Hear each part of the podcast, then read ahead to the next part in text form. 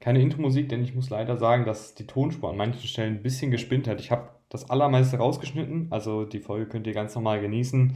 Nur als kleine Anmerkung, nicht wundern, wenn es hier und da mal ein bisschen sprüngig ist. Und jetzt viel Spaß mit der Folge. Und damit hallo und herzlich willkommen zu Football Rausch. Mein Name ist Tim Rausch und es ist Fantasy Football Zeit. Als jemand, der immer nur in sehr kleinen Ligen gespielt hat und mit ein paar Jungs von zu Hause, bin ich natürlich ein Fantasy Rookie. Rahman ist heute auch nicht da, sollte aber an seinem Handy jetzt die Ohren spitzen, denn ich habe mir wirklich echte Veterans auf dem Gebiet eingeladen.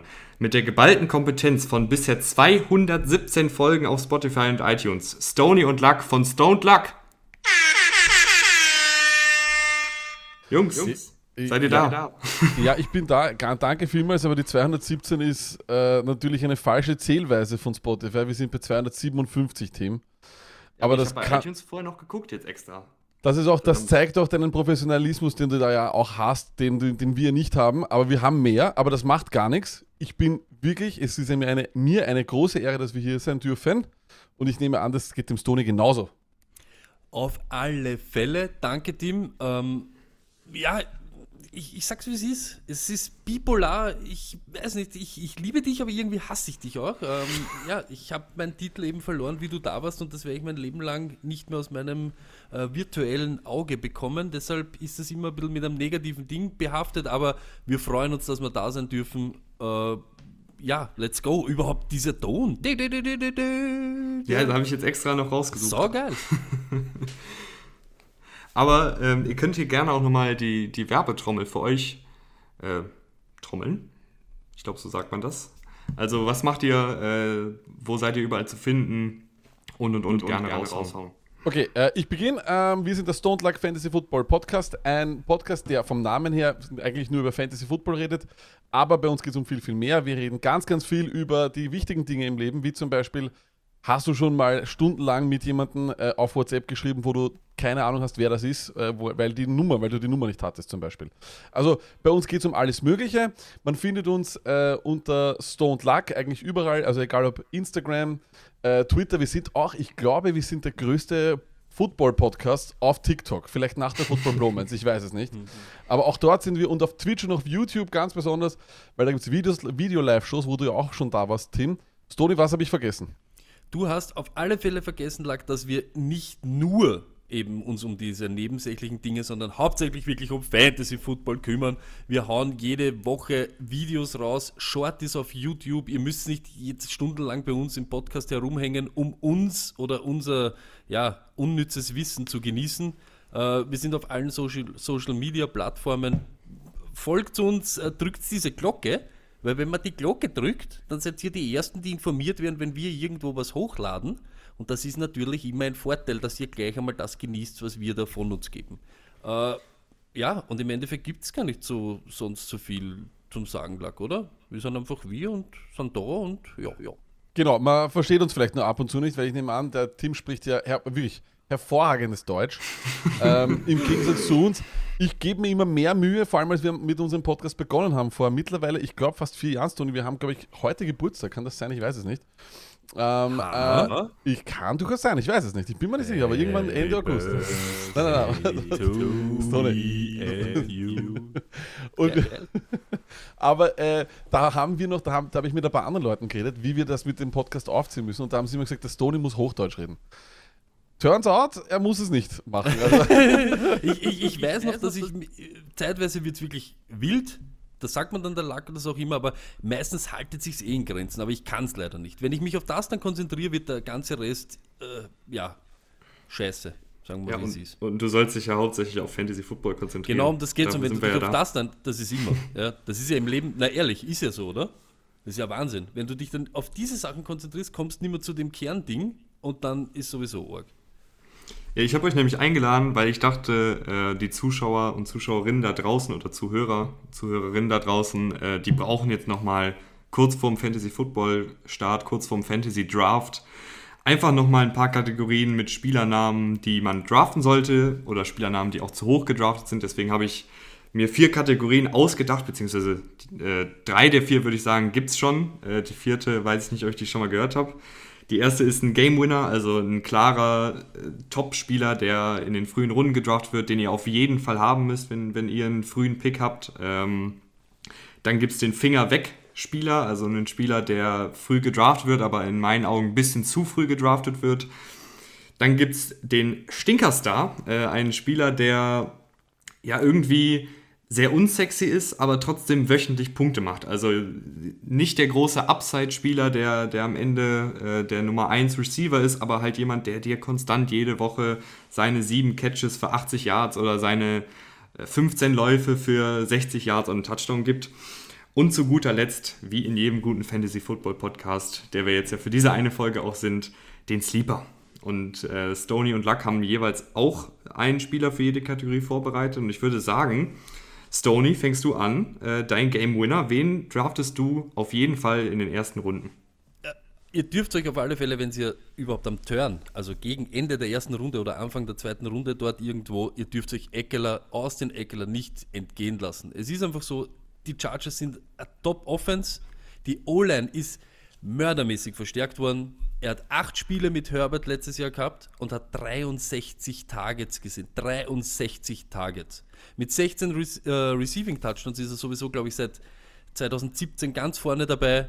Er hat 130 Attempts, was nie viel ist. Also äh, der Clear oder der, der True Rusher ist er nicht, aber ihm gehört trotzdem die Goal-Line. Die Passing Workload ist komplett irrsinnig und die Konkurrenz dahinter ist, äh, ich, ich nenne es mal überschaubar. Nämlich in Wirklichkeit nicht da. Eckler ist im Backfield von den Chargers das Um und Auf. Die Chargers sind meiner Meinung nach eine Top-Offense in der NFL und deshalb braucht sie dort den ja, Game Changer und das ist Eckler. Lucky, bist du auch auf dem Eckler Hype Train? Ja, er hat sich den von mir abgeschaut. Ich habe den ja vor, äh, vor, vor zwei, drei Folgen, wo wir über Running Backs geredet haben, ich habe den sehr, sehr hoch gerankt. Eckler.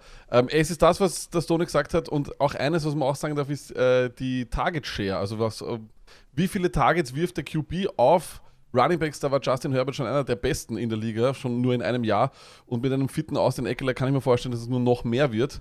Ähm, ja, und auch die Konkurrenz ist nicht da. Eine gute Offense ist es.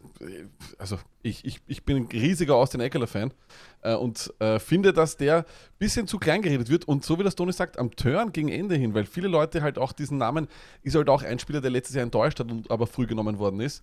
Und da werden viele Leute wegschauen und der kann wirklich bis Pick 10, 12 dort sein. Und wenn du den bekommst und dann am Turn vielleicht noch meinen äh, also nicht Sleeper, sondern meinen Game Winner dazu, dann äh, hast du wahrscheinlich zwei Top Running Backs, sag ich mal.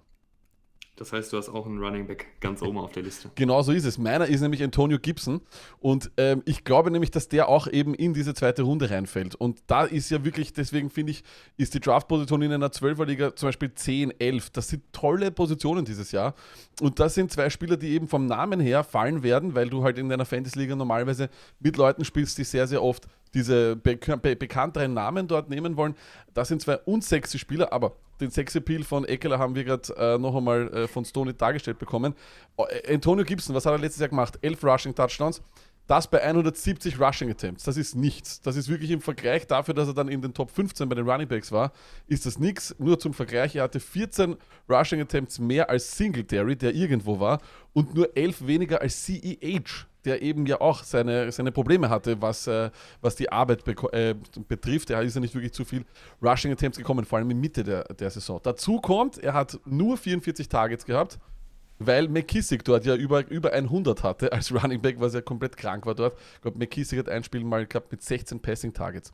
Das bedeutet, dass ich glaube, dass sich genau diese beiden Zahlen absolut steigern werden. Ich glaube, dass er mehr als die 170 Rushing Attempts haben wird. Er wird mehr als die 44 Passing Targets haben. Das zeigt alles nach oben. Dazu kommt, dass die 11 Rushing Touchdowns, da, wenn er da drei, sagen wir mal, abgibt und er macht acht, ist es okay. Ich kann mir durchaus vorstellen, dass vielleicht drei Receiving Touchdowns dann dazukommen. Also diese, diese Zahl muss auch nicht großartig weggehen. Dann kommt auch noch die News von Kyle Allen, der ja der, äh, einer der Quarterbacks dort ist äh, bei Washington, dass sie sozusagen eine McCaffrey-Rolle für Gibson sehen. Ich meine, da muss doch, da läuft doch das Wasser zusammen, oder Tim? Ja, vor allen Dingen äh, Ron Rivera und der Offensivkoordinator haben ja beide McCaffrey äh, gehabt, damals vor zwei Jahren. Sind das denn beides für euch Spieler, die ihr auch in äh, Non-PPA hochdraften würdet? Also ich sage ganz ehrlich, Eckelers Wert wird umso, umso mehr und umso höher, umso mehr Punkte du für Receptions kriegst. Das ist ganz klar, das darf man nicht wegleugnen. Aber es sind einfach, ich, ich sag von, von der Usage und von der, von der Snapshare. Es ist ja immer so, ich möchte den Spieler haben, der am Feld steht und am besten in, ja, in Scoring äh, Positions. Und das sind die zwei. Es wird genauso bei Gibson, sie werden nicht mehr der Gamescript von den, von den Washington äh, Football-Teamern ja, schaut ja dieses Jahr auch ein bisschen anders aus. Die, die Defense ist stark, sie werden wahrscheinlich engere Spiele haben, deshalb wird er wahrscheinlich auch mehr am Feld stehen. Und bei Eckler ist das genauso. Wenn er die Goal-Line hat, wenn er trotzdem der Third-Down-Back ist, ist die, die Snap-Share einfach so hoch, dass er in Positionen ist, er könnte jedes Mal Opportunity ist König im, im Fantasy und er könnte halt jedes Mal den Ball bekommen. Deshalb, ich würde ihn auch in Standard, Standard nehmen. Ich sehe das genauso. Ähm, viele der Amerikaner äh, haben so ein bisschen Angst bei Gibson. Das, was sie eigentlich am, äh, oder das, was am meisten äh, sie abhält davon, ihn hochzunehmen, ist, dass er beim Third Down nicht sehr, sehr oft auf dem Feld war, jetzt in der Preseason auch. Aber wir wissen, äh, Gibson, als er auch vom College kam, kam er als Wide Receiver in die NFL. Er kann das. Ich mache mir da überhaupt keine Sorgen. Also das nur mal, um eben auch das PPA noch einmal sozusagen zu bekräftigen. Aber ich glaube, dass der der ganz klare ähm, Early Down Running Back dort ist, in einer Offense, die meiner Meinung nach bei weitem besser sein wird dieses Jahr und in einem Team, das bei weitem besser sein wird dieses Jahr. So einen Running Back in Standard, jetzt Non-PPA, so einen willst du haben. Mein Game Winner, und ihr könnt mir gerne äh, auch Kontra geben, ne? ich, ich bin ja wie gesagt nicht der Fantasy-Experte hier, aber ich habe mir DeAndre Swift ganz oben notiert. Äh, aus dem simplen Grund, dass die Lions erstens eine richtig gute O-Line haben und zweitens äh, glaube ich, dass sich Anthony Lynn mit Analytics den allerwertesten abwischt und wahrscheinlich den Ball einfach nur laufen wird. Und ich glaube, dass Swift mit Abstand der beste Läufer ist in dem Team bei den Lions. Also ich sehe nicht, dass ein Jamal Williams da, der wird seine Snaps kriegen, aber ich glaube, dass Swifts Talent da einfach zu gut ist. Hat letztes Jahr ja nicht ganz so viel Action gesehen, weil Adrian Peterson da den Ball noch viel gelaufen ist. Aber ich glaube, die haben jetzt schon klar, einen klaren Plan für Swift. Der wird, glaube ich, da der Leadback und 114 Laufversuche hatte er letztes Jahr, 4,6 Yards, ähm, 2,4 Yards nach dem Kontakt durchschnittlich. Ich glaube schon, dass das ein explosiver Läufer ist und auch im Passspiel äh, gut eingebunden werden kann. Seid ihr Swift-Fans oder Swift-Kritiker? Let's go! Auf alle Fälle. Hey, das ist ganz ehrlich, gegen Ende des Jahres hat er dann gezeigt, wie wertvoll er sein kann. Das war dann schon so in Richtung äh, Running Back One. Es ist einfach so. Er, er macht gegen die schwächeren Run-Teams natürlich immer einen Alarm als gegen die stärkeren, sage ich jetzt einmal. Er ist eher einer, der liefert, aber wir wollen einen, der auch liefert. Es bringt dir nichts, wenn du einen hast und dann jede Woche die guten Matchups äh, platzen dann, weil der eben dann nicht performt. Aber es ist einfach so, wie du es jetzt gesagt hast. In 85% der Spiele letztes Jahr hat er mehr als 8 Punkte gemacht in PPA-Formaten und in der Hälfte von diesen nochmal mehr als 15. Hey, und da haben alle ihm noch so klein geredet, da haben sie noch EP und so weiter vor die Nase gesetzt. Du hast das schon vorher erwähnt, die O-Line ist stark. Lin hat betont, dass er den Fokus aufs Run-Game legen will. Swift sollte eben der Starter sein dieses Jahr, wenn nicht irgendwie, wenn es nicht lustig werden wollen. Vom Volumen ist er noch so viel Luft nach oben. Er hat nur 114 Rushing Attempts gehabt. Das ist nix. Die Scoring-Möglichkeiten für die Offense, muss man ganz ehrlich sagen, es sind die Lions. Ja, Hand on her, das sind die Lions. Aber trotzdem, ich, ich habe genauso wie du wenig Angst vor Jamal Williams. Das ist einfach meine Meinung. Er hat letztes Jahr eine gute Saison gespielt, aber es ist klar, dass Swift der RB1 dort ist und dass er von seinen 114 Attempts, das werden knapp 160, 170 werden. Und das ist einfach eine andere Hausnummer, Opportunities können. Ja, ich, ich, ich sehe das auch so. Ich finde vor allem, Tim, was du gesagt hast, dass die Lions, Offensive Line so viel besser ist, das sehe ich auch. Ich finde, die haben wirklich richtig, richtig viel Talent da, da, da drin, mal, drinnen und auch wirklich sehr viel investiert auch. Ähm, ich glaube nur nicht, dass die Lions ein gutes Team sein werden. Das hält mich davon ab, weil ähm, das bedeutet für mich, dass er erstens einmal, die werden viel hinten sein, wissen wir schon bestätigt, dass er dann auch der Typ ist, der immer am Feld sein wird, wenn sie hinten sind. Wenn ja, okay, aber Jamal Williams ist ein fantastischer Passblocker und ein sehr, sehr guter Third-Down-Back. Als Packers-Fan weiß ich das. Mm, von dem her hält mich das ein bisschen von ihm ab. Und ähm, wie gesagt, äh, einen, einen Part zu haben von einem Team, das vielleicht, sagen wir mal, im Scoring oder in der, in der, überhaupt in der Offensive Production auf dem Platz 25 abwärts sein wird, weiß ich nicht, ob ich da unbedingt in den ersten zwei Runden einen davon haben will. Aber ähm, ich sage mal so, die Zahlen, die ihr geliefert habt, das, das spricht für sich absolut. Und ja, die Lions, wie viel schlechter sind sie als letztes Jahr, wie viel besser sind sie als letztes Jahr? Und sie waren auch letztes Jahr nicht sehr gut. Und da hat er trotzdem schon produziert. Also sehe ich auch äh, durchaus das Positive, aber ich möchte auch äh, sagen, dass der ein paar ähm, Alarmglocken hat. Und die heißen Detroit und Lions. Ne? Bei der nächsten Kategorie Finger weg geht es ja auch viel um die Alarmglocken. Und bei mir gehen tatsächlich die Alarmglocken an, wenn ich Ezekiel Elliott sehe. Und wenn ich vor allen Dingen Ezekiel Elliott an 5 oder an 6 sehe, weil mir ist das wirklich zu früh für einen Running Back, der natürlich dieses unfassbare Volumen immer bekommen hat, der seine Laufversuche bekommen hat, aber letztes Jahr auch wirklich natürlich hinter einer schlechteren Offensive Line und äh, mit Andy Dalton als Quarterback einen Schritt zurück gemacht hat, aber ich fand auch individuell ist er nicht mehr so spritzig, nicht mehr so agil, nicht mehr dieser Breakaway-Läufer, der er aus den ersten Jahren war.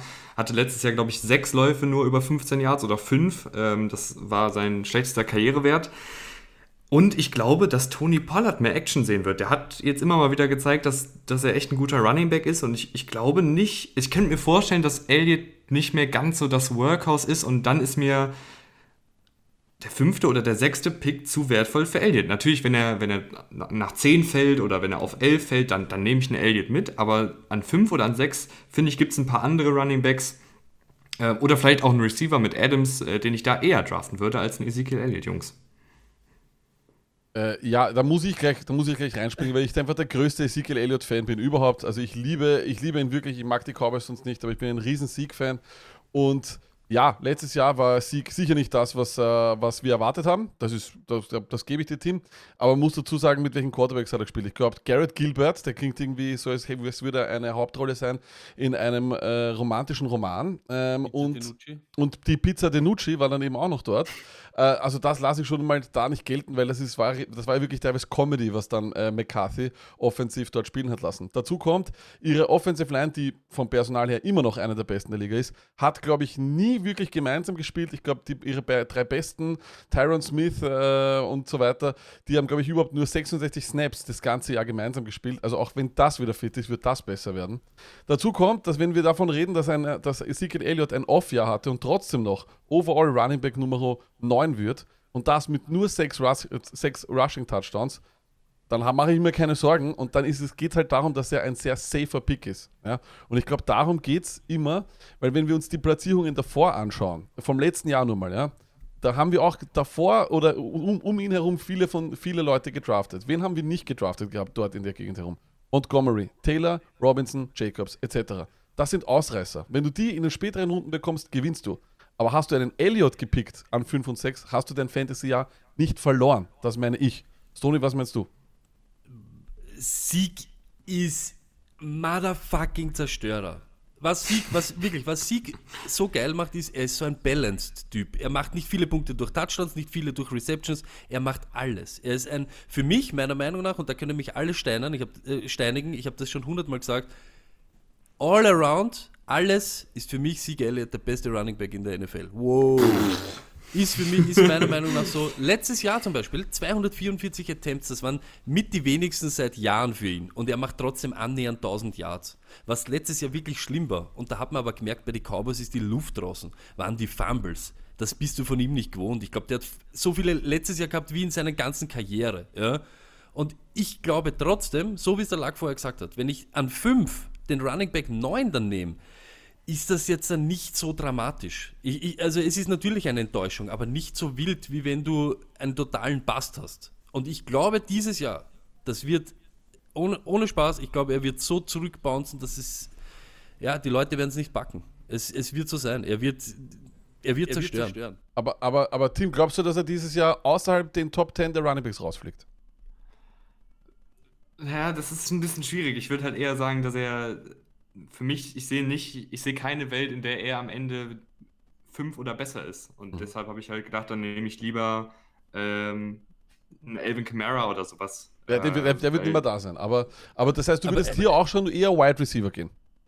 Ich glaube, ich würde, wenn es hart auf hart kommt, würde ich, glaube ich, eher einen Adams als einen Elliott nehmen. Okay, ja, das ist aber auch nicht, das ist jetzt auch nicht, auch nicht verkehrt. Ähm, aber ja, Elliott an 5, 6 ich, ich würde es ich machen. Ich glaube, Stoney, du auch, oder?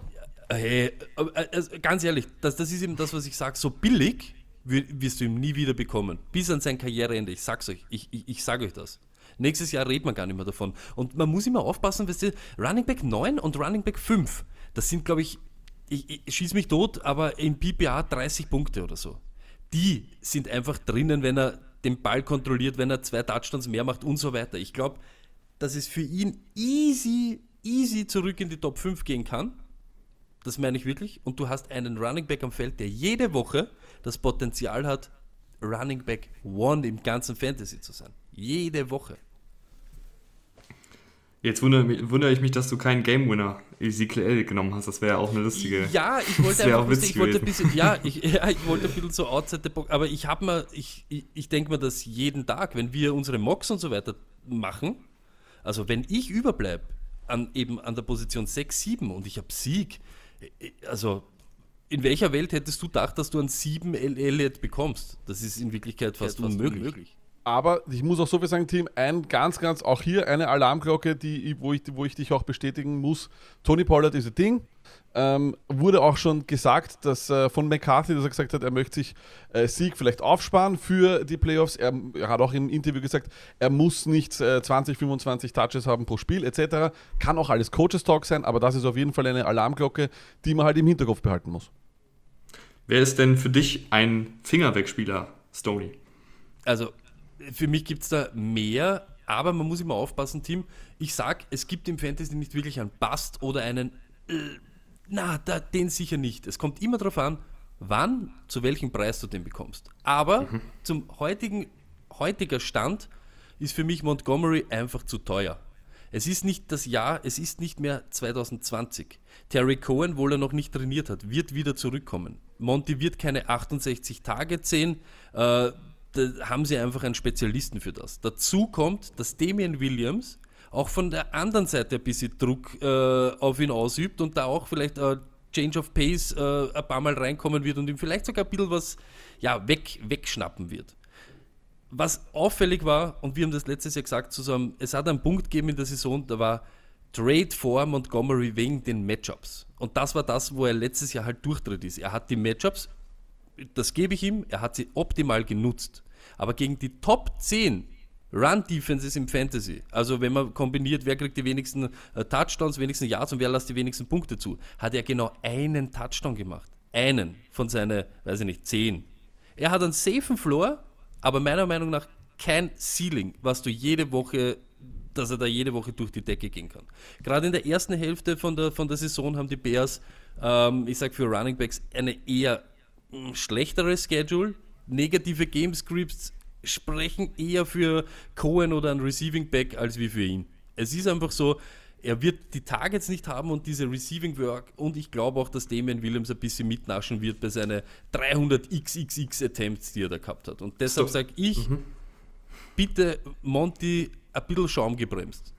Stoney, wir haben äh, vor der Aufnahme noch ein bisschen über Offensive Lines gesprochen, ähm, mhm. dass du da meistens nicht so Bauchschmerzen hast. Jetzt ist die Bears Offensive Line aber wirklich äh, ein mhm. loderndes Feuer momentan. Ist das etwas, was dir auch zusätzlich Sorgen macht?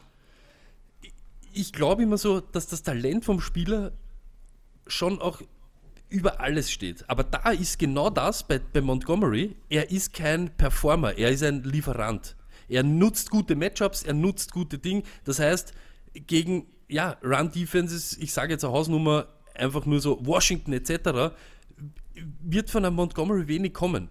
Das ist halt einfach so. Da brauchst du dann Leute, die was kreieren und so einer ist er einfach nicht. Da macht mir das mehr Sorgen. Lack, wo lässt du die Finger weg?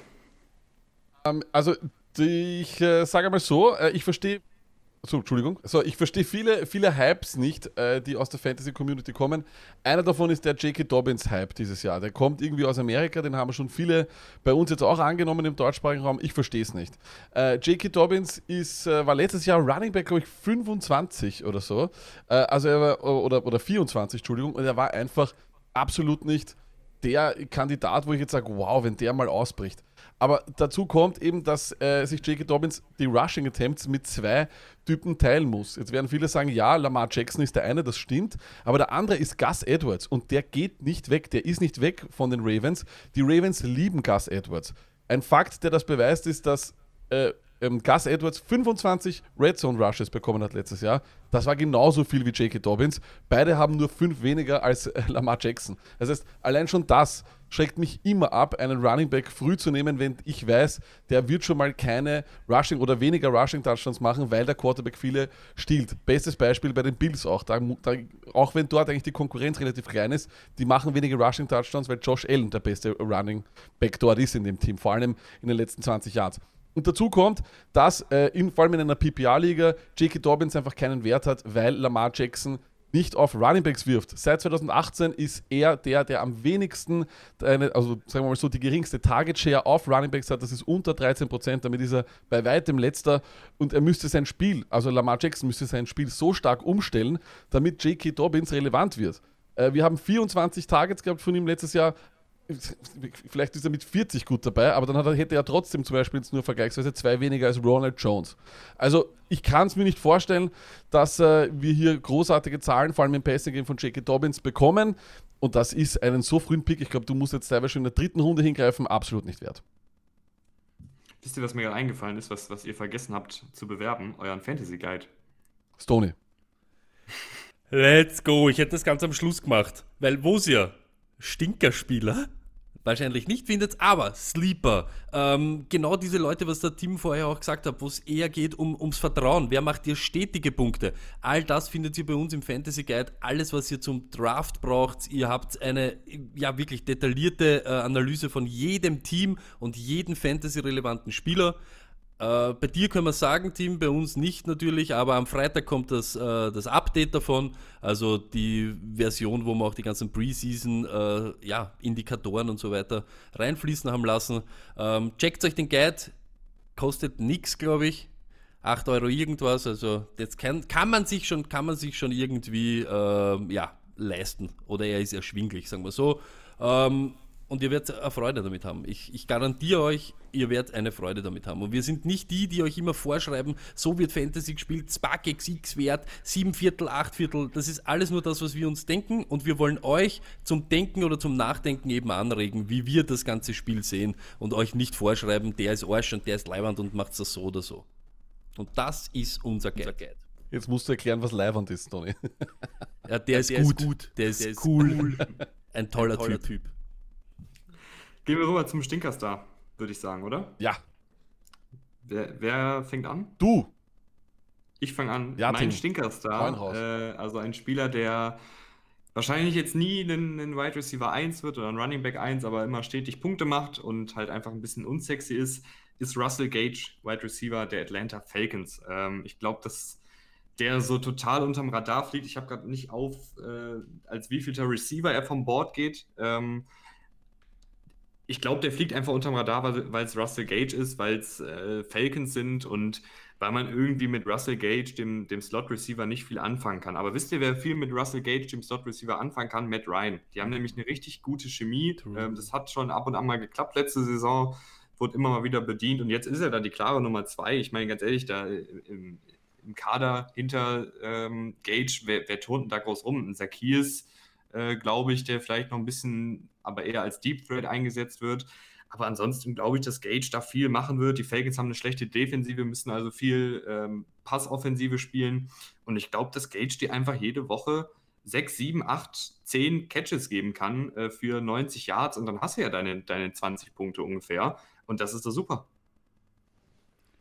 Ich, ich Tim, was soll ich dazu noch sagen? Gage ist einer meiner ganzen Targets jetzt äh, gewesen jetzt in der Offseason. Ich wollte ihn in jeden abluchsen.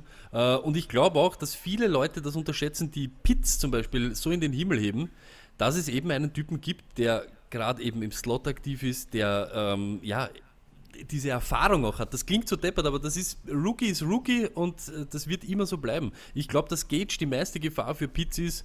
und ich liebe Gage genauso dieses Jahr wie du. Äh, ich kann dem wirklich absolut nur zustimmen. Da möchte ich auch ein bisschen Werbung machen für unseren TikTok-Kanal. Dort haben wir auch immer Sleeper, äh, die wir äh, empfehlen. Und der erste in dieser Reihe der Sleeper war bei, bei mir Russell Gage. Du hast ihn als Stinkerstar, ich habe ihn als Sleeper. Ich glaube, man, kann es, man kann es irgendwie in beide Kategorien reinstecken. Sein ADP derzeit ist 11.08, also das ist irgendwo im Nirgendwo, wo die meisten Leute schon beginnen, Defense zu picken. Da solltet ihr dann eben so einen, so einen Typen holen wie Russell Gage. Und Timmy, da hast du vollkommen recht.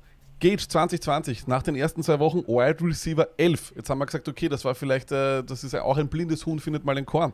Gegen Ende des Jahres hat er noch einmal äh, performt und war von den Wochen 14 bis inklusive 17 ebenfalls Wide Receiver Nummer 11. Wenn du in einer 12er-Liga spielst, ist das ein 1er Wide Receiver. Das ist nun mal so. Und was wir im Fantasy Football suchen, ist Konstanz. Das heißt, was wir wollen ist, derselbe Quarterback wirft zum selben Receiver und die kennen sich. Und das ist hier ja vollkommen der Fall, wie du auch richtig gesagt hast. Gage und Ryan kennen sich. Er hat halt einfach nur den Namen Russell Gage. Wenn der heißt, weiß nicht, Brian McGagewood oder so, vielleicht würden ihn mehr Leute mögen, ich weiß es nicht. Aber du hast vollkommen recht, er ist komplett unsexy, aber eigentlich ist es. Aber von dem her, also eigentlich ist er sexy. Von dem her, ja, Russell Gage Ja, ist echter top. Stinker, äh, echter Stinker. Ein echter Stinkerstar, ja. Gut, dass ihr mir zustimmt. Stony, wer ist dein, wer ist dein Stinkerstar? Also jeder weiß es, der öfter unseren Podcast genießt. Ich habe einen Man-Crush und das ist äh, Brandon Cooks. Äh, ich, ich meine mal so, es kann ja eh keiner mehr überrascht sein. 2020 wieder 1000 Yard Saison für Cooks. Ich glaube, die letzten, in den letzten sechs Jahren fünfmal über 1000 Yards. Äh, er war in die Top 10 mit seinen 1150 Yards. Er hat nur vier Spiele, nur vier Spiele unter 10 Punkte gehabt in PPA-Formaten. Seit 2015, seit 2015, seit er hier in dieser Liga unterwegs ist, war er nie schlechter als Wide Receiver 16 und er geht irgendwo in der siebten Runde. Das ist wirklich, das hat mit Disrespect nichts mehr zu tun. Auch ohne Watson ist es einfach sowas von, ich, möchte nicht mehr realistisch sagen, sowas von sicher. Ich schwör's euch, das ist ein Stoney Exclusive. Wide Receiver 36 ist sein ADP. Äh, Ohne Watson macht das mit Watson easy. Dann ist er Mörderstil. Und was halt noch ist, das was ich wirklich zugeben muss, es ist halt die Houston Texans Offense.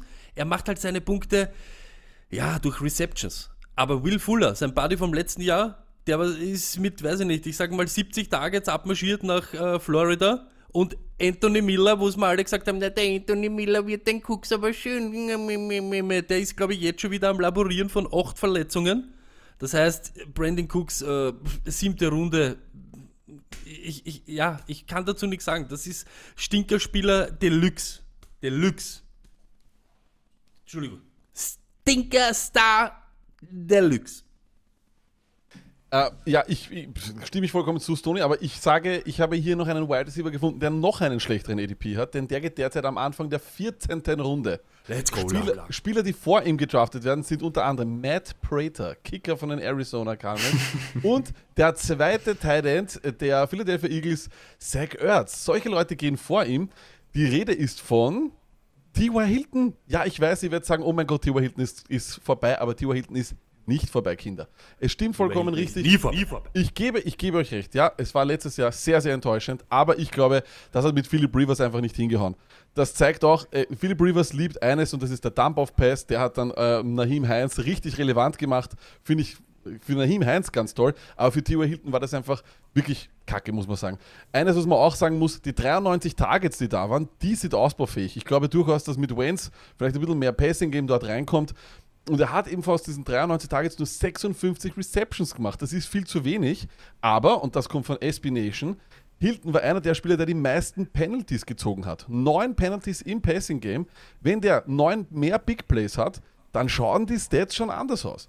Dazu kommt, dass er vielleicht ein bisschen langsamer geworden ist, aber es wird auch gemunkelt, dass er vielleicht mehr im Slot eingesetzt wird. Auch das, glaube ich, wird äh, Wentz vor allem in die Karten spielen. Er ist noch immer der beste Route Runner in dem Team dort. Punkt. Es ist einfach so.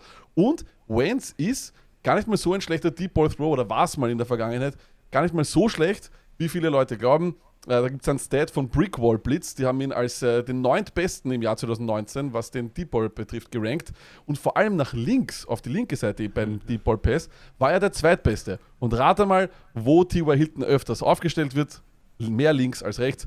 Von dem her, ich glaube ganz ehrlich, T.Y. Hilton wird auf jeden Fall bessere Fantasy-Saison haben als Amon Rasen Brown, als Randall Cobb und das sind nämlich die Leute, die nach ihm gehen. Er wird eine bessere Fantasy-Saison haben als Randall äh, Moore, der geht, geht vor allem Brian Edwards, Jacoby Myers, Cole Beasley, all diese Leute. Und vor allem sicher mehr als die Buffalo Bills Defense, die übrigens auch vorhin weggeht. Nehmt lieber so einen Stinkerstar, bevor ihr eine zweite Defense oder sowas habt. Gehe ich mit. Gehe ich mit. Ähm, Sleeper. Stony. Es, erstens einmal, ich hoffe, Tim, du hast ja gesagt, mhm. du hast ein paar Namen noch tauscht von deiner Vor, äh, von deiner Pre-Liste.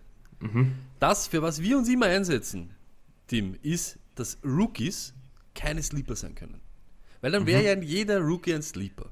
Ein Sleeper ist für uns immer irgendwie so irgendein Veteran Receiver oder Running Back, der vielleicht eben so unterm Radar irgendwo herumschwirrt oder den wir halt irgendwie so so weit wie möglich ähm, ja, irgendwo hinten bekommen und glauben, dass wir dort einen guten Fang zu machen. Und dieses Jahr kann das nur Nelson Aguilar sein. Er geht irgendwo in 10. Runde plus oder später. Äh, wenn er 16 Spieler gemacht hat in seiner Karriere, hat er mindestens 750 Yards gehabt mindestens 750 Yards. Und wenn ich 750 Yards bekomme in 10, 11, 12 oder Runde 14, ist das ein Irrsinn. Seine 82 Targets waren 16% der Target Share letztes Jahr von den Las Vegas Raiders. Natürlich haben die ganz andere ähm, Passing Numbers als New England. Aber wenn er die haltet, diese 16, 17% was einfach realistisch ist in diesem Team, wo eh schon Hunter Henry und so weiter alle fehlen. Und die anderen, ich möchte ihnen nicht ihr Talent absprechen, aber naja, dann hat er 60, 70 Targets. Und wenn ich einen, einen Wide Receiver bekomme, der 70 Targets zieht, in Runde 10 plus und vielleicht der Wide Receiver 1 in seinem Team sein kann, schlecke ich mir alle 10 Zehen und alle meine Finger ab. Noch dazu, Aguilar war letztes Jahr hinter Waller die Red Zone Waffe schlechthin bei den Raiders. Und ohne Henry der was jetzt schon out of the picture ist, äh, wird er wahrscheinlich für Cam Newton dort auch, oder? Vielleicht für einen, für einen Maestro, ne? Für einen Super Rookie auch vielleicht ein, ja, ein Target sein, was man nicht übersehen kann. Ich glaube vor allen Dingen, dass Aguilar auf jeden Fall spielen wird, weil er die einzige wirkliche vertikale Anspielstation in der ganzen Offensive ist. Und ich glaube, dadurch wird er dann immer auf dem Feld sein, um einfach auch die Defensive äh, auf Trab zu halten, weil ich kann mir nicht vorstellen, dass die Patriots beispielsweise, wenn sie mit zwei Titans spielen, mit Myers und mit Bourne spielen, weil das beides eher langsamere Receiver sind, dann stellen die Defensiven einfach die Box voll und gut ist. Und ich glaube, dass ein Aguilar äh, schon die meisten Snaps äh, von allen Receivern in der Offensive sehen wird, weil er halt die Geschwindigkeit mitbringt, um auch eine Gefahr als Deep Threat zu sein. Und selbst wenn es nur die Gefahr ist, also heißt ja nicht, dass ein Cam Newton ihn jetzt oft tief bedient, aber klar, Aguilar ganz am Ende des Drafts, wieso nicht? Tell Oder Luck deshalb bin ich gerne, deshalb bin ich gerne mit Leuten zusammen, die sich auskennen im Football. Let's go! Aber, aber es stimmt und das ist eben das, was eben Aguilar vollkommen oder was für was er gar nichts dafür kann. Die Eagles haben gedacht, das ist ein Slot-Receiver, aber Aguilar ist eine Deep Threat.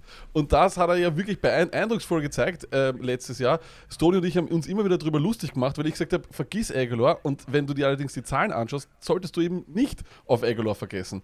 Und eines muss man auch sagen, man kann sich über Free Agent äh, von Bill Belichick lustig machen, die waren nicht immer gut. Das muss man auch ehrlich sagen, die waren nicht immer gut. Aber wenn du Aguilar so früh holst, weil die haben ihn wirklich, die waren, das, das ist, Aguilar war nicht einer, der, keine Ahnung, der Rudi von der Resterampe oder was auch immer, der, den sie dann irgendwann einmal noch geholt haben, die haben den relativ früh geholt und sie haben ihm gutes Geld bezahlt. Das, das, zeigt mir immer, dass sie einen Plan haben. Ein gutes Beispiel davon war auch letztes Jahr. Robbie Anderson hat einen Haufen Kohle bekommen und wir haben uns gedacht, warum bekommt er so viel Kohle? Weil die einen Plan hatten für ihn und der ist dann aufgegangen. Also ich glaube eben auch, dass Nelson Aguilar so einer sein kann, der eben ganz, ganz spät kommt, aber eine bedeutende Rolle in einer Offense hat. Lack, machst du direkt weiter mit deinem Sleeper? Mein Sleeper ist ein Running Back, weil warum die Leute suchen überall Running Backs immer und überall. Und einer, der derzeit am Ende der 11. Runde geht, das ist Xavier Jones von den Rams. Warum? Ich sage mal so, äh, die Rams waren grundsätzlich immer ein Team. McVay war ein Team, der liebt seinen RB1. Das hat vor allem auch die Snapshare gezeigt. In den goldenen Girly-Zeiten war die Snapshare von seinem RB1 70%. Letztes Jahr hatte McVay diesen Einser, diesen Superstar Running Back nicht mehr und siehe da, die Snapshare ist gegangen, 42,2 auf RB1, 30 auf RB2. Das zeigt mir schon, dass Natürlich hätten sie jetzt gerne Akers gehabt, der ihnen diese 70% macht, der ihnen diesen Superstar Running Back macht. Der ist weg. Ich glaube, dass wir eben eher mehr so dieses gesplittete Backfield sehen werden vom letzten Jahr. Dazu kommt, dass mit Stafford ein Quarterback kommt, der, der viel, viel lieber auf den Running Back passt, als das Goff gemacht hat. Goff kam hier, glaube ich, über in den letzten zwei Jahren nie auf 11% rüber, was die Target Share betrifft. Äh, Stafford hat da Jahre gehabt, 2018 hat er sogar schon mal 24% seiner Pässe auf Running Backs geworfen. Das, das war der legendäre, wie hat er geheißen, der ehemalige Wide Receiver von, äh, von Notre Dame. Wurscht. Wir werden, ich, ich, wir, wir werden den Namen noch finden. Aber egal, wir haben auf jeden Fall einen Quarterback, der gerne wirft und zwar eben auch auf einen Running Back. Wir haben die Möglichkeit, dass er auf dem Feld steht, weil, weil vor allem Henderson in seiner ganzen Karriere, in seiner ganzen Karriere 30 Passing Targets gesehen hat. Der ist nicht so gut im, im, im, im Passing Game und deswegen glaube ich, dass David Jones das Feld sehen wird. Wenn der noch explosiver ist, kann er sogar vielleicht, sage sag ich mal, sogar den Großteil des, der äh, Touches bekommen und der Targets vor allem auch. Dazu kommt, dass Henderson immer Wehwehchen hat, auch jetzt schon wieder Xavier Jones könnte sneaky Starter werden bei den Rams und die kriegt es in der 11. Runde. Warum lieber äh, Xavier Jones anstatt äh, Jake Funk, der ja einen deutlich cooleren Namen hat? Weil, nein, nein, nein weil einfach nein. Xavier weil, Jones am, am Third Down kommt und der Passing Back ist und, und der Funk wäre eher die Rolle, die Henderson hat. Aber welche Rolle hätte sonst Henderson? Also ich glaube auch, dass Xavier Jones hier der ist, der da mehr äh, Snaps sehen, sehen wird, wird, als Funk. Als Funk. Ich finde den Namen ja super. Ich, ich, ich liebe Theoretic hat er geheißen. Theoretic, genau so ist es. Danke, Stoney. Äh, vollkommen richtig. Aber wie gesagt, ähm, ich glaube einfach, man hört auch aus dem, aus dem Camp, dass äh, Jones sehr, sehr gut äh, das Camp hat. Auch in den Preseason-Spielen schaut er gut aus ich würde mich einfach wundern, wenn er nicht diese Rolle übernehmen wird. Und vor allem eines ist auch wichtig, Pass Protection wird ganz, ganz wichtig sein. Das war letztes Jahr ein Grund, warum Henderson einmal in einem Spiel gar keinen äh, Ball gesehen hat und auch kaum, nicht, kaum auf dem Feld war. Das war genau der Tag übrigens, wo Stoney ihn aufgestellt hat und Malcolm Brown dann alle Touches gekriegt hat. Stoney, oh. du kannst dich sicher noch erinnern. Aber das zeigt nur einfach, das ist wichtig. Das sind eben wichtige Komponenten und wenn McVay diesen Star Running Back nicht hat, dann teilt er das auf und ich nehme, also ich meine, in dieser 11. und 12. Runde redest du eben von zweiten Runningbacks, die du noch kriegst. Dort kriegst du keinen Starter mehr. Da musst du allerdings Leute finden, die entweder hinter einem verletzungsanfälligen Starter sind oder eben über die Passing Work das Feld sehen können. Und das erfüllt Xavier Jones bei. Ich, ich habe jetzt leider einen Rookie als Sleeper tatsächlich. Auch wenn äh, Stoney vorher angekündigt hat, äh, Rookies sind keine guten Sleeper, aber ich, ich, ich konnte es nicht anders. Sie sind keine Sleeper, sie sind nicht keine guten Sleeper, sie sind keine Sleeper, aber es ist okay, es ist okay. Ja, passt auf, ähm, ich habe schon wieder einen Lions-Spieler ähm, und ich glaube, Martin Senfter feiert es hoffentlich richtig ab, dass ich hier zwei Lions-Spieler habe, weil ich baue auf Amon Ra St. Brown. Ähm, nicht, weil er äh, eine deutsche Mutter hat, glaube ich, äh, sondern wirklich, weil ich glaube, dass er eine, eine gute Rolle in der Offensive spielt als Slot-Receiver und weil er einfach keine Konkurrenz hat. Also Perryman und Williams geben wahrscheinlich die Outside-Receiver, aber die sind jetzt für mich auch keine, keine Locks, also keine Garantie, dass die alle 16, 17 Spiele machen. Ähm, und Eamon Russell Brown gefällt mir als Spieler ganz gut, der eben aus dem Slot heraus agieren kann, der sichere Hände hat, der natürlich jetzt nicht der Überathlet ist. Ich glaube, der ist irgendwie eine, eine 4-6-6 gelaufen oder so, aber dafür sehr agil gewesen ähm, bei den Drills. Und ich glaube, dass, dass der mit Goff eine gute Connection haben wird, weil Goff diese Slot-Receiver liebt. Ähm, Cooper Cup hat gut funktioniert unter Goff und unter Anthony Lynn hat Keenan Allen sehr gut funktioniert. Ich sage jetzt nicht, dass Amon Russell Brown der nächste Cup oder Allen ist, aber ich, ich glaube, dass, dass Amon Russell Brown eine, eine gute Rolle in der Offensive haben wird und vor allen Dingen viele Targets bei drittem und fünf als Chain Mover kriegen wird. Und ich, ich, ich sehe eine Welt tatsächlich, in der Amon Russell Brown seine, seine 60 Catches kriegt kommende Saison. Ist es, ist es zu hoch gegriffen? Meiner Meinung nach nicht. Dieses, ich sage einfach, das, das, was ich sehe, ist Unsicherheit einfach in dem ganzen Passing-Game. Ja? Alleine bei Goff und du weißt einfach nicht, wer es ist, aber gerade deshalb hat er eben bessere Karten als andere, vielleicht andere Rookies. Wir haben das immer gesagt, letztes Jahr zum Beispiel. Der Wide Receiver, der zu den Vikings kommt, wird der sein, der die meisten die meisten Opportunity hat, gleich durchzudrehen. Und das war dann auch so, weil er sofort in die Rolle äh, geschlüpft ist von Dix, sofort Wide Receiver 2, du hast sofort die Rolle kannt. Und da weißt du es in etwa auch, er wird am Feld stehen. Er wird am Feld stehen. Es geht gar nicht, dass er nicht am Feld stehen wird. Und das macht ihn natürlich interessant, überhaupt in diesen späten Runden. Ähm, das, was der Lack halt vorher gesagt hat, die zwei Probleme, die es halt dort gibt, ist Detroit und Lions. Das hat eben aber auch Swift mitzutragen, das ist halt einfach so. Aber ich glaube auch, dass er vom Talent her wahrscheinlich der Beste dort ist. Ja, aber er ist ja momentan, warum ich ihn so interessant finde, er ist momentan Wide Receiver 76. Ähm, ja. Und ich sehe wirklich eine Welt, in der er 50 mindestens wird. Und ich glaube, das ist vor allen Dingen jemand, der so ein typischer Stinkerstar wird. Alleine, das, wenn du ähm, Beiweek-Probleme hast und du stellst ihn auf und er bringt dir das, deine 12 Punkte auf der Flex oder was, alles, alles richtig gemacht. Ja, ich, ich, ich glaube an Amon Russell Brown. Und ich glaube auch, dass, dass Goff vom Typ her den sehr, den gerne, sehr gerne mögen wird. wird. Also ich sage, mal, ich sage mal, Team, er kann niemals ein Stinkerstar sein, weil er Amon Ra sein Brown heißt. Dieser Name wird dich immer anziehen. Magisch. Aber ich gebe dir recht und eines, was wir, auf was wir auch immer wieder schauen im Fantasy Football, ist nicht nur, hat der Spieler viele Targets, ist, steht er auch auf dem Feld, ähm, spielt er eine wichtige Rolle im Gameplan, sondern wie schaut die Konkurrenz aus? Und das hast du vollkommen richtig gesagt, da ist eigentlich keine. Brashad Perryman nimmt mittlerweile Snaps mit dem Second Team, was ich gelesen habe, äh, auf Roto World und ja, Tyrell Williams, ja, der fühlt sich wohl in dem System, der kennt das System. Das wird vielleicht so die Big Play-Waffe sein, das kann ich mir schon vorstellen. Die größte Gefahr für Amon Rassan Brown wird meiner Meinung nach sein Hawkinson, weil der halt eben auch vor allem über die Mitte wahrscheinlich das einfachere Target ist und Goff liebt Tight Ends. Er hat zwei davon äh, Fantasy relevant gemacht in seiner Zeit bei den Rams mit Everett und Higby. Aber wenn du sagst, dass er in den, in den, sagen wir mal, in den Positionen 50, zwischen 40 und 50 sein kann hundertprozentig. Er ist sicherlich einer, den du in Bi-Weeks aufstellen kannst oder musst. Und in einer PPR-Liga, wenn eben, sagen wir mal, der Slot-Receiver das einfache Target ist, kann er locker mit, einem, mit 10, 12 Punkten heimgehen an einem Tag, wo er auch eben keinen Touchdown macht. Und das suchen wir hier. Aber ich finde es natürlich schön, Timmy, dass du den Amon Rasen Brown im Stoney, das ist doch geil, oder? Der Deutsche, let's go. Ja, natürlich. Ja, Patriotismus, let's go. Let's go. Ja, er wird dann wahrscheinlich am Ende des Jahres auch wieder in Pro Bowl gewählt, egal wie er spielt. Mit Jakob Johnson und, und Sebastian Wollmer kommt zurück. Alles klar. Ja. Nein, aber ich finde es cool. Also ich finde das, find, das ist ein guter und vor allem auch ein mutiger Sleeper. Ja, ich, ich glaube wirklich, dass ähm, ich glaube einfach, dass der jemand ist, der jetzt nie explodieren wird. Also ich, vom Talent her sehe ich einfach nicht, dass der irgendwie mal ein Top 10 Receiver wird. Aber ich kann mir wirklich vorstellen, dass er auch auf lange Sicht, also jetzt nicht nur kommende Saison, sondern generell auf lange Sicht so ein, so ein solider Slot-Receiver sein wird, der nichts Spektakuläres macht, aber eben ständig seine Punkte sammelt und vielleicht, wenn ich euch nächstes Jahr wieder einlade und dann Rahman auch wieder dabei ist, ist er nächstes Jahr dann auch ein Stinkerstar. Ist gut möglich. Es geht ja eben, genau um das geht es im Fantasy. Ich sehe das nicht, ob er ein gutes Slot-Ding oder ob er irgendeine Karriere, das mir geht es wirklich nur fantasymäßig und wenn du sagst Wide Receiver 76, äh, die Chance ist einfach so groß, dass er seinen ADP outplayt und dann hast du schon alles richtig gemacht. Wir sagen ja nicht, nimm ihn in der dritten Runde, sondern er ist ein Sleeper, wenn du ihn hinten bekommst. Und Mitte, Mitte Saison, nach der Beiweek, wo es bei ähm, den meisten Rookies dann auch immer noch ein bisschen am Push gibt oder wo es ein bisschen Klick macht, wo er schon ein paar Spiele in den Beinen hat und dann hast einen, den du jede Woche auf die Flex stellen könntest, hey, was gibt Schöneres? Ich habe vor allen Dingen auch alles richtig gemacht mit der Einladung an euch. Es hat mich nämlich wirklich sehr gefreut, dass ihr da wart. Ähm, sehr, sehr cool. Ähm, und ich würde sagen, wir runden das Ganze jetzt hier ab. Irgendwelche letzten Worte? 12.09. erster Kick-Off Sunday.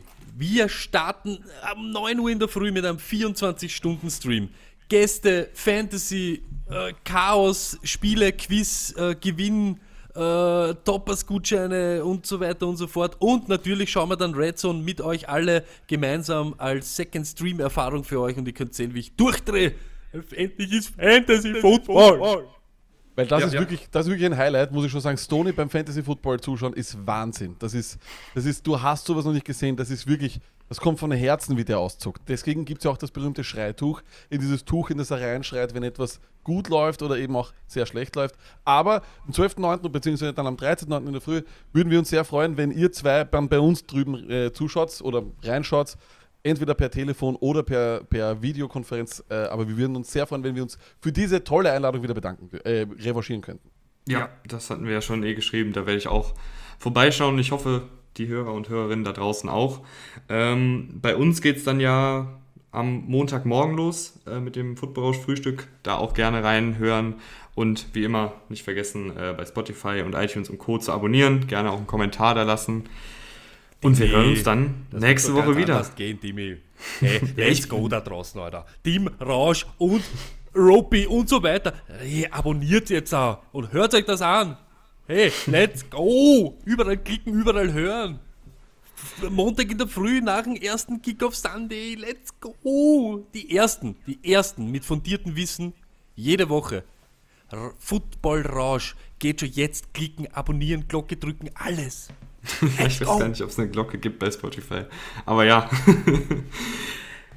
ich glaube, ich stelle Stoney irgendwann als, als PR ein. PR-Mensch. Wenn, wenn Stone lag. Da lag gute Idee niemand ab. Es hat mich sehr gefreut, Jungs. Und ich hoffe, äh, spätestens nächstes Jahr hören wir uns dann zu viert hier. Mit Rahman noch. Der jetzt, der jetzt zu Hause sitzt und schon wild die Notizen gemacht hat für den Draft. Bis dann. Ciao. Peace.